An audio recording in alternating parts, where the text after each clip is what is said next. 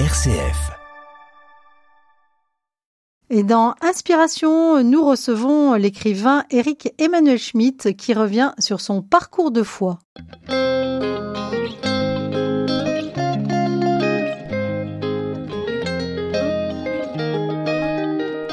Inspiration, Laetitia de Traversée. De la nuit de feu au défi de Jérusalem, c'est le parcours que nous vous proposons euh, d'évoquer avec nous. Eric Emmanuel Schmitt, merci d'avoir répondu à notre invitation. Bonjour. Alors, vous êtes dramaturge, romancier, cinéaste, connu dans le monde entier. Vos livres ont été traduits en 48 langues, joués dans plus de 50 pays, et vous êtes membre depuis 2016 de l'Académie Goncourt. Alors, tout d'abord, répondre oui à l'invitation du Vatican à partir à Jérusalem, c'était un défi pour vous? En fait, j'avais depuis des années envie d'aller à Jérusalem, mais j'avais peur aussi d'y aller. Peur de ne rien éprouver, peur de d'avoir un voyage qui se limite à sa dimension touristique. Euh, et finalement, la peur était passée devant. Et grâce à cet appel du Vatican euh, qui me dit euh, on aime votre foi, votre liberté, on rêve de vous envoyer là-bas et surtout on a le rêve que vous reveniez éventuellement avec le livre, de votre journal de voyage. Tout d'un coup là, le désir est passé devant la peur c'était une sorte de défi, mais aussi peut-être un clin d'yeux. Est-ce que vous pourriez l'appeler comme ça? Moi, je me suis toujours demandé dans ma vie ce qui était liberté et ce qui était destin. Et plus j'avance, plus euh, je pense que beaucoup de choses relèvent du destin. La façon dont Charles de Foucault est arrivé dans ma vie a été une sorte de guide. Euh, cet appel du Vatican au moment où moi-même j'écris dans la traversée des temps la sortie d'Égypte et tout le chemin de Moïse vers Canaan et le Vatican qui me demande d'aller à Canaan, je me dis il y a quand même des alignements entre ma vie et mon écriture et tout ce qui m'arrive qui sont étranges. Oui, alors il y a le hasard, il y a le destin, il y a la providence. Quel serait le, le mot qui vous convient le mieux? De plus en plus, je j'ai le sentiment qu'il peut y avoir une providence. C'est une idée de, avec, dans laquelle j'avance lentement, prudemment, mais euh, j'ai suffisamment d'éléments pour finalement euh, croire cela vous obtempérez, vous euh, mettez vos pas dans ceux du Christ et vous allez vivre à Jérusalem des émotions très contrastées entre agacement, émerveillement et même colère. Comment euh, vous avez géré cette espèce de feu d'artifice émotionnel? D'abord, ce, sont des lieux qu'on rêve. Euh, pour moi, euh, Jérusalem, c'était Jérusalem, comme je l'entendais chanter dans les messes de Mozart. Donc j'allais vers une cité céleste, dorée et totalement harmonieuse. Et j'arrive dans une cité pas du tout céleste, tout à fait terrestre, dorée, oui, parce que la lumière et les pierres sont dorées, et pas du tout enchantée, mais une citadelle, endroit dans lequel la guerre et l'hostilité est inscrite euh, depuis des millénaires et toujours aujourd'hui.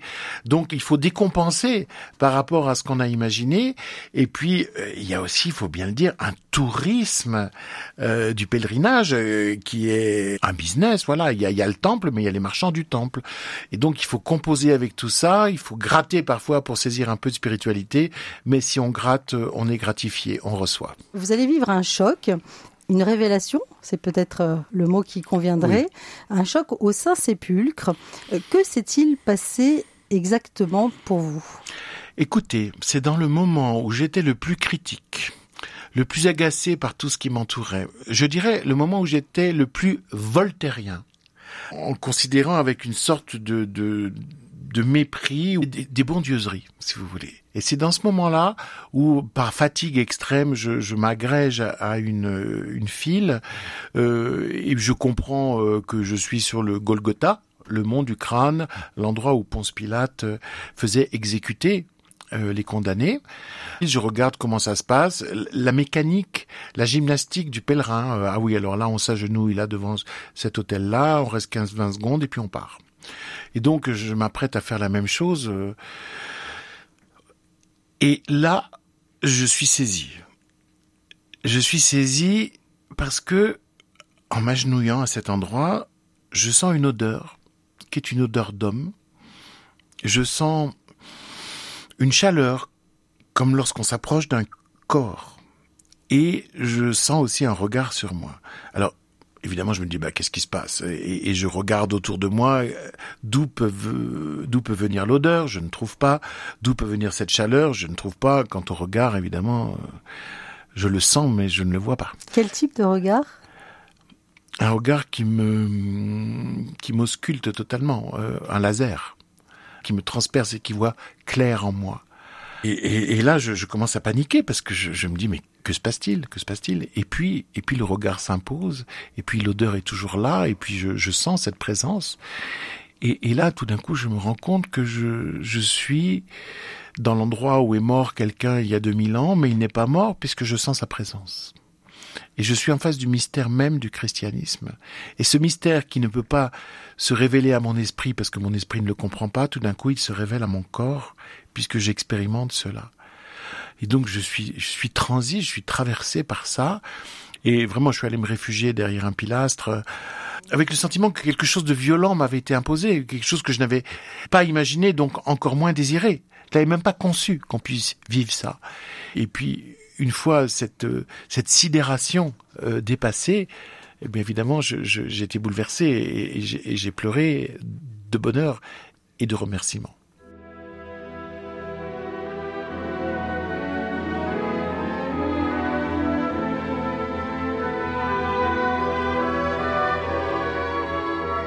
Nous cheminons avec vous, Eric Emmanuel Schmitt, en mettant nos pas dans les vôtres à Jérusalem et en relisant votre parcours de foi. Alors, vous avez vécu, euh, on pourrait dire, une expérience mystique euh, en étant au Saint-Sépulcre et en touchant presque du doigt le Christ, hein, euh, faisant peut-être une expérience personnelle de l'incarnation. Complètement j'ai senti dans ma chair à moi la présence euh, d'un esprit, mais aussi d'un être de chair, puisque je percevais euh, son odeur, sa chaleur, euh, sa proximité. Oui, alors quelquefois on dit que l'expérience mystique est réservée à certains élus. Vous, eh bien, vous vivez cela de quelle façon? Mystique, ça veut dire être introduit au mystère, peut-être du divin, de la présence divine? Ah, je, je, ne comprends pas euh, pourquoi euh, moi euh, je me contente d'être plein de tout ça et d'en témoigner. Parce que je pense que quand on reçoit, il faut immédiatement donner. C'est difficile de mettre des mots quand on vit des expériences euh, telles que celle-là Bien sûr, parce qu'on est dans le domaine de l'ineffable. J'avais déjà rencontré ce problème lorsque j'avais écrit La nuit de feu, où je racontais ma nuit mystique dans le désert. Les mots ont été inventés pour euh, décrire le monde visible, pas du tout le monde invisible. Alors c'est simple, on est condamné à la poésie on est condamné à la métaphore, on est condamné à la littérature, mais dans le bon sens du terme. Cette fois-ci, je me suis totalement engagé dans l'écriture euh, immédiate de cette expérience. Oui, alors justement, ça m'intéressait aussi de revenir sur cette autre expérience de la nuit de feu. Vous avez 28 ans, vous voulez travailler sur Charles de Foucault, vous êtes dans le désert, vous vous perdez. Et qu'est-ce qui se passe pendant cette fameuse nuit de feu? Est-ce qu'il y a un parallèle avec ce que vous avez vécu à Jérusalem? Alors, c'est une autre expérience. Ce que j'ai vécu dans le désert, cette nuit de feu, cette extase mystique, c'est une expérience spirituelle et pas une expérience religieuse.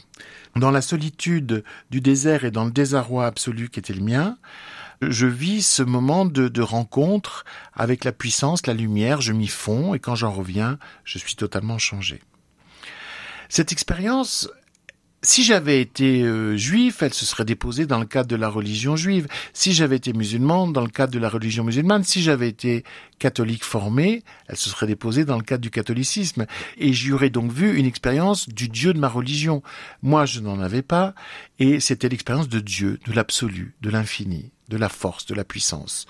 Ce qui fait que ça a créé en moi une disponibilité extrême pour toutes sortes de religion et que je vois bien évidemment dans les trois monothéismes le même Dieu derrière. Et pour moi les religions ne sont que des manières de dire, de ritualiser, d'institutionnaliser la même chose, le même Dieu.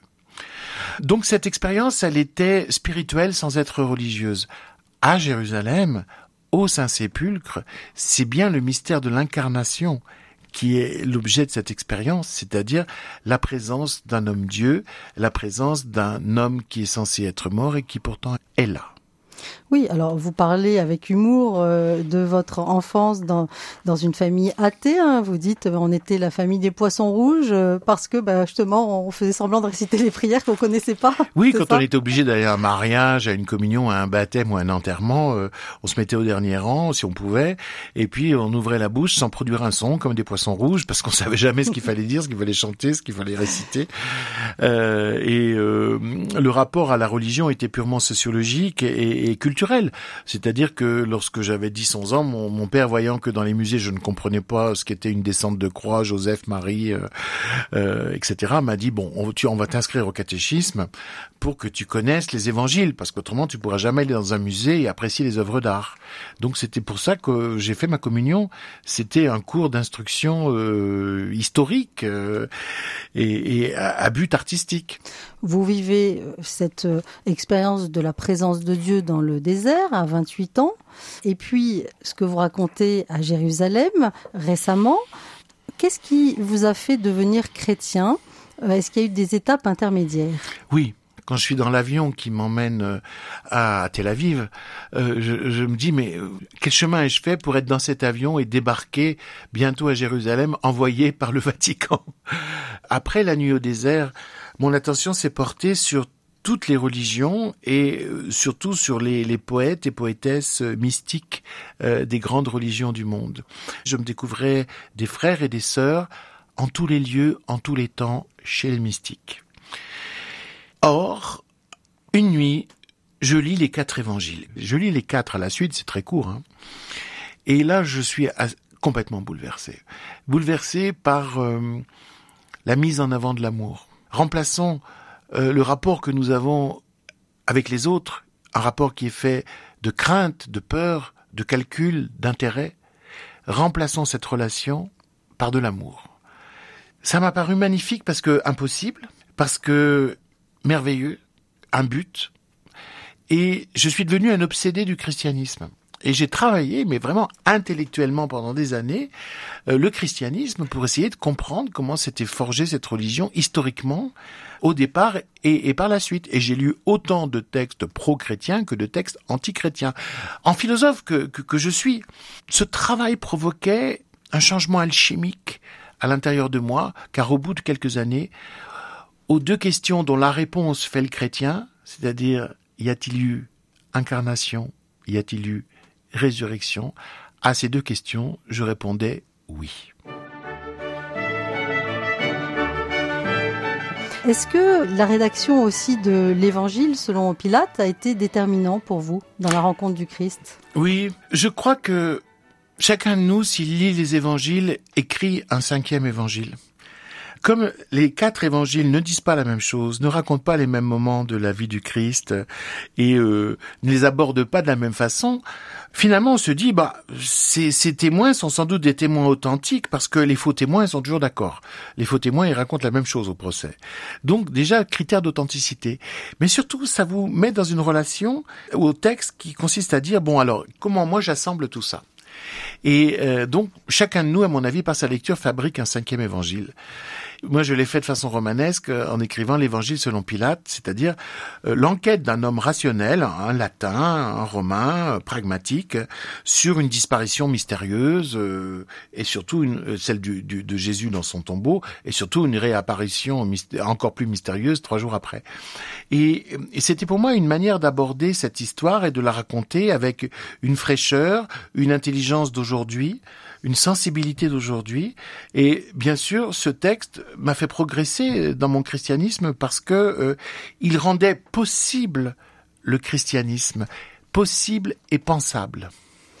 Alors, vous racontez quand même votre combat, hein, on pourrait dire un combat humain et spirituel, alors que vous êtes à Jérusalem, hein, puisque ça a l'air facile en vous écoutant de découvrir le Christ incarné. Mais vous dites par exemple, à un moment du pèlerinage, que fais-je ici? La dérision me gagne, mon esprit voltairien commence à persifler, jugeant ce spectacle aussi navrant que ridicule. Qui remporte la palme du grotesque? Le système des moines reproduisant celui d'un parc d'attractions ou la docilité des pèlerins. D'ailleurs, qu'espèrent ces malheureux? Suppose-t-il qu'ils recevront un bienfait spirituel en s'adonnant à ces simagrées? Alors justement, on avait envie de vous demander qu'est-ce qui permet euh, finalement euh, de dépasser euh, ce combat intérieur qui qu'on peut vivre aussi à Lourdes? Oui. Ah ben, je, je crois que j'ai osé exprimer ce que beaucoup de gens pensent et n'osent pas dire. Ça, en tout cas, c'est ce que me disent les lecteurs et les lectrices. Merci d'avoir dit euh, tout ça, d'avoir dit que le Saint-Sépulcre était très laid aussi, etc., etc. Euh, on a des sentiments extrêmement variés quand on fait un pèlerinage. On, on voit... Euh, vous savez, euh, Montaigne disait partout où il y a de l'homme, il y a de l'hommerie. Et donc, bah, on voit, oui, le commerce, l'intérêt, euh, les, les, les, rapports de, de, pouvoir entre les orthodoxies, entre les, les, les, sections religieuses. On, on voit aussi des, des, des formes de, de, de, foi qui nous paraissent superstitieuses parce qu'on se reconnaît pas dans l'autre, etc. Donc, on éprouve tout ça. Au début, ça me choquait. Et puis à la fin, j'étais devenu d'une, euh, par exemple par rapport à la foi des autres, d'une tolérance totale. Parce que je raconte un peu le voyage de d'un de, ingénu chez les cathos, au sens où euh, moi j'avais une foi solitaire et, et construite dans, dans, dans, le désert et, dans la lecture. Et tout d'un coup, j'arrive dans un groupe de pèlerins qui se connaissent tous, qui certains sont déjà venus plusieurs fois, dirigés par le Père Henri, où on fait quand même des vêpres le soir, une messe le matin en se, en se, levant, puis tiens, pourquoi pas une petite messe en cours de journée euh, au bord du lac de Tibériade ou ailleurs. Et vous n'avez pas envie d'y aller au départ? Ah ben moi je fuis parce que je suis pas pratiquant.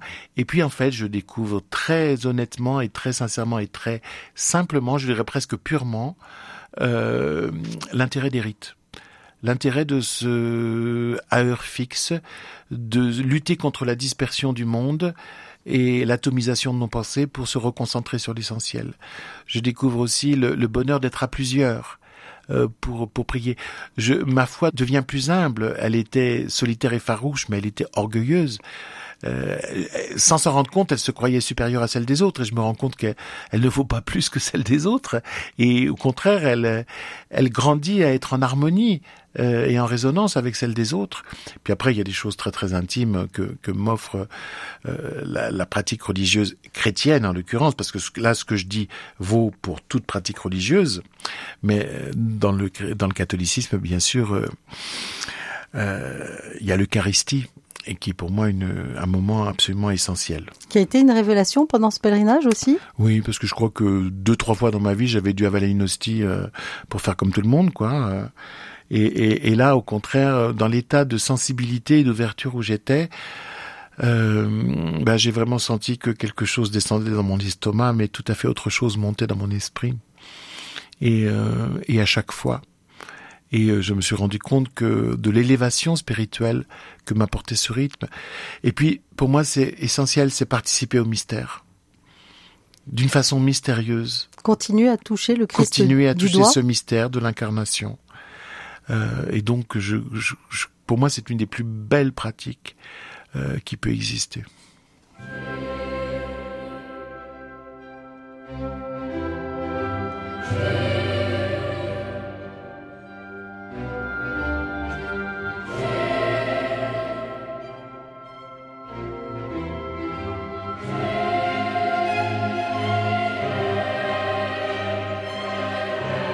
Inspiration, Laetitia de Traversée. Nous marchons à vos côtés, Eric Emmanuel Schmitt, euh, vous qui êtes romancier, dramaturge bien connu et qui nous emmenez cheminer à vos côtés dans le défi de Jérusalem, titre de votre dernier ouvrage publié chez Albin Michel. Alors plume en main, vous décrivez dans votre carnet de voyage ce qui vous a amené de l'athéisme à la croyance et au christianisme. Vous évoquez une expérience inconfortable à la fin du pèlerinage. Vous êtes lessivé, fracassé, ce sont vos mots. Que s'est-il passé?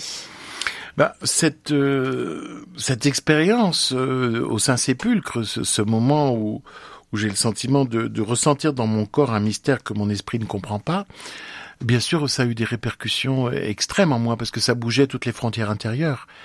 De, mon, christianisme qui était intellectuel, tout d'un coup devenait euh, organique, entier, charnel. Et le lendemain, lorsque nous avons fait la Via Dolorosa, le chemin de croix, mais, mais évidemment, euh, c'était une expérience euh, violente parce que parce que je percevais quelque chose de plus. Et, et, donc, une fois que le pèlerinage a été terminé, dans les jours que j'avais désirés comme des jours de solitude, en fait, je suis resté prostré dans un lit Alors je ne comprenais pas ce qui m'arrivait, mais avec le recul, bien sûr, j'étais en train d'accoucher d'un autre, d'un autre homme. Comme la chenille qui va devenir papillon? Exactement. Et euh, au bout d'une semaine, euh, ça y est, j'ai repris le, le, le, chemin des, des, remparts, des murailles, j'ai repris les rencontres, euh, les visites, etc. Et, et, et j'étais totalement métamorphosé, bien sûr. Oui, vous dites que cette rencontre du Christ a créé un homme nouveau. -hmm. Alors on a envie de vous demander, qu'est-ce que ça a changé concrètement dans votre vie? Bah, D'abord, la première chose, c'est que ça induit une pratique, euh, alors qu'avant, je, je ne pratiquais pas du tout. Ensuite, euh, une façon différente de s'approcher des, des, autres et un plus grand respect de, de, la foi des autres dans toutes ses formes d'expression. Je ne suis plus voltairien en train de juger, en train de me moquer. Euh, de l'intérieur, j'ai un feu qui me permet de comprendre le feu qui est en l'autre, même s'il est complètement différent de moi. L'expérience de la fraternité? Oui, complètement. Et puis euh, le fait d'assumer totalement son christianisme, y compris en face de celui qui ne l'est pas, parce qu'il est athée, parce qu'il est musulman, parce qu'il est, il est juif, et, et ça passe très très bien. Parce que quand on est d'une maison, qu'on la revendique, mais qu'on est à l'écoute totale de ce qui se passe dans la maison des autres avec un immense respect, je trouve qu'on atteint un autre lieu de fraternité, qui n'est pas de la curiosité, qui est vraiment de la fraternité. Alors, ce qui m'étonne, c'est que on vous entend hein, témoigner de ce que vous avez vécu, qui est quand même une expérience très personnelle, une expérience mystique de rencontre du Christ. Euh, on, on, peut avoir peur, hein, quelquefois, de la moquerie des, des, uns et des autres, et vous, vous le faites sans aucun complexe euh, dans tous les médias. Mmh. Alors, j'avais envie de vous demander, est-ce que vous n'êtes pas lassé de témoigner, puisque vous dites à un moment, je ne cherche pas à convertir, je cherche à témoigner. Ah non, absolument pas lassé, non, parce que je pense que quand on a reçu, il faut donner. Voilà. Et puis, euh, faut pas se prendre pour plus qu'un qu relais. Par contre, il faut se retremper dans ce qu'on a vécu pour retrouver toujours la force de le dire. Et c'est extrêmement aisé. Non, non, je je suis moi-même surpris par euh, par moi-même, au sens où je me serais jamais imaginé il y a quelques décennies euh, assumant euh, à ce point-là euh, la découverte euh, d'abord de Dieu et ensuite du, du christianisme. Oui, et ce que je trouve étonnant aussi, c'est l'accueil euh, de certains journalistes qui, euh, bon, euh, ne s'affichent pas comme des chrétiens convaincus, et on les sent touchés par votre témoignage. Oui. Comment vous expliquez ça? Ah ben ça, ça m'a surpris. Justement, de ne pas être moqué. Je me suis dit que peut-être parce que je parle avec une sincérité totale en, en montrant mes, mes, faiblesses aussi, mes limites, et puis en même temps le chemin intellectuel qui accompagne tout ça. Euh, j'ai l'impression que j'ouvre des, des, portes, que j'autorise mon lecteur, quel qu'il soit, à rouvrir des portes en lui. C'est ce que les gens viennent me dire. Et donc, et le fait aussi d'être aussi bien interviewé par des journalistes musulmans euh, que les, des journalistes juifs, euh, et, et d'avoir un, un, échange tout à fait profond et sans jugement, c'est aussi euh, un peu une surprise parce que j'avais jamais été à ce point-là chrétien. Et en fait, je me rends compte que oser être ce qu'on est de façon authentique et euh, je dirais euh, modeste, c'est-à-dire en disant euh, voilà, moi je crois à ça, mais je ne sais rien de plus. Je ne sais rien. Je n'ai pas raison. Je, dis, j'exprime. Voilà. bien, bien, ça crée des passerelles. D'un un moment dans le livre, je dis finalement l'architecture humaine, elle se résume dans deux choses essentielles les murs et les ponts. Et euh, notre époque construit beaucoup de murs et plus beaucoup de ponts, ou alors on les détruit, comme en ce moment euh, en Ukraine. Euh, moi, je suis, je, suis, du côté des ponts et pas du côté des murs. Et je crois que beaucoup de gens sont comme moi. Est-ce que cette rencontre du Christ, Eric Emmanuel Schmitt, vous fait écrire différemment aussi? Ça, je le saurai au prochain livre que je suis en train de commencer. Je, ne peux pas vous répondre à, à l'avance. En tout cas, euh, mon grand cycle romanesque, La traversée des temps, va être influencé pour son cinquième tome, qui se passera à la fois à Rome et à Jérusalem. Euh, il sera influencé, bien sûr, par ce que j'ai vécu. Dans votre ouvrage Le défi de Jérusalem, vous dites Aucune religion n'est vraie ou fausse, on ne possède pas la vérité, plutôt une manière de vivre et de penser. Expliquez-nous.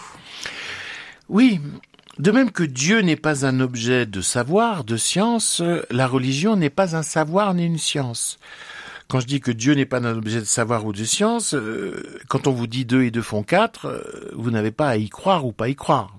c'est une donnée. Euh, et, la science, justement, nous apporte des résultats que nous pouvons tous partager si nous exerçons notre raison. La religion est dans un autre domaine. C'est une proposition de sens, une proposition de vie, une façon d'habiter l'existence. Elle ne peut pas se donner comme la vérité. Elle doit se donner comme, comme une possibilité. Et je dirais que cette façon de vivre la religion, elle coupe toutes les racines du fanatisme et de l'intégrisme. Oui, alors vous dites le défi que Dieu lance aux croyants, entendez-vous? Alors on a envie de, de, de vous demander, mais est-ce que les croyants sont sourds depuis très longtemps d'ailleurs? Oui, bien sûr. Alors c'est pour ça que euh, Jérusalem est vraiment un lieu extraordinaire par rapport à, ce message-là, parce que d'abord c'est un lieu euh, de fondation des trois monothéismes, hein, puisque le premier monothéisme se constitue à Jérusalem, le judaïsme. Ensuite cette branche du judaïsme qu'est le christianisme aussi s'accomplit à Jérusalem, et euh, dans l'islam aussi c'est un lieu important, le rocher sur lequel Abraham a failli tuer son fils, et le voyage en pensée de Mahomet, et son départ vers le ciel. Oui, mais vous dites c'est le théâtre des désaccords religieux. Eh ben ah, voilà, alors que ça devrait être le théâtre de l'accord, c'est le théâtre du désaccord, parce que euh, c'est un lieu où Dieu, après avoir dit euh, écoutez-moi, dit maintenant aux hommes de façon horizontale entendez-vous? Euh, et j'ai réfléchi, et ça c'est pas dans le livre, mais c'est en, parlant, j'ai réfléchi justement à, à, cette fraternité oubliée. Pourquoi des religions ou des hommes qui devraient être frères deviennent fratricides? Pour moi, les frères s'entretuent lorsqu'ils oublient l'origine commune, lorsqu'ils oublient qu'ils sont issus du même père ou de la même mère, quand chacun des frères pense qu'il est à l'origine de sa propre histoire et ne reconnaît pas qu'il y a quelque chose avant. Et je crois que, justement, un examen attentif des religions devrait faire prendre conscience à chaque membre d'une religion qu'il y a une origine commune, qu'il y a une histoire partagée. Et devrait nous inciter à être dans la fraternité plutôt que dans le fratricide. Parce qu'on méprise la religion en disant qu'elle est plutôt créatrice de problèmes. Mais je dis non, la religion abordée intelligemment, elle apporte des solutions à des faux problèmes. Vous racontez aussi, Eric Emmanuel, votre rencontre avec le pape. Vous êtes très touché parce qu'à la fin, il vous demande de prier pour lui, vous êtes bouleversé, et euh, il vous dit, nous sommes tous des missionnaires. Alors, est-ce que vous aussi, vous vous considérez comme un missionnaire? Au sens où euh, le pape François l'entend, oui, parce que pour lui, tout chrétien, chacun d'entre nous, est en mission, c'est-à-dire il témoigne euh, d'une vie orientée par les valeurs chrétiennes. Donc sa conception du missionnaire est complètement coupée de celle du passé, où le missionnaire était celui qui conquérait, euh, celui qui devait changer l'autre, euh, celui qui se, qui s'acoquinait avec le pouvoir, avec le puissant, qui prenait les armes, etc toutes les horreurs commises euh, par le catholicisme pendant des siècles et des siècles. C'est pour ça d'ailleurs pour lui la figure du missionnaire, c'est Charles de Foucault, le missionnaire qui n'a converti personne, mais qui a témoigné dans un monde étranger au christianisme des valeurs chrétiennes et qui était appelé le marabout blanc euh, par les Touaregs. Donc oui, nous sommes tous en mission si nous avons ces valeurs. Oui, et d'ailleurs, euh, c'est Pape François qui dit, et vous le citez à la fin, hein, dans votre postface, le défi que Jérusalem pose encore aujourd'hui au monde est précisément celui-ci, éveiller dans le cœur de chaque être humain le désir de regarder l'autre comme un frère dans l'unique famille humaine, le défi de la fraternité? Oui, c'était le sens de mon livre. Le défi de Jérusalem, c'est le défi de la fraternité. Vous dites, euh, pour terminer, Eric Emmanuel Schmitt, certains cherchent leurs racines dans la terre, moi je les ai trouvées dans le ciel. Ça se médite, oui. Certains, certains êtres veulent se définir par leur appartenance à une terre. Les, les, les hommes, ce sont des, des, des, des, papillons qui voudraient être des fleurs, qui voudraient, avoir des racines, alors qu'ils sont au gré du vent. Mais il faut pas qu'ils se prennent pour des fleurs, il faut pas qu'ils s'inventent des racines dans la terre. Je préfère un nouvel ouvrage, ça. voilà, moi je pense que nos racines sont dans le ciel et pas dans la terre. Merci et on se plongera dans votre dernier ouvrage, récit euh, de cette révélation, Le défi de Jérusalem. C'est paru aux éditions Albin Michel. Bon vent, bonne écriture. Merci.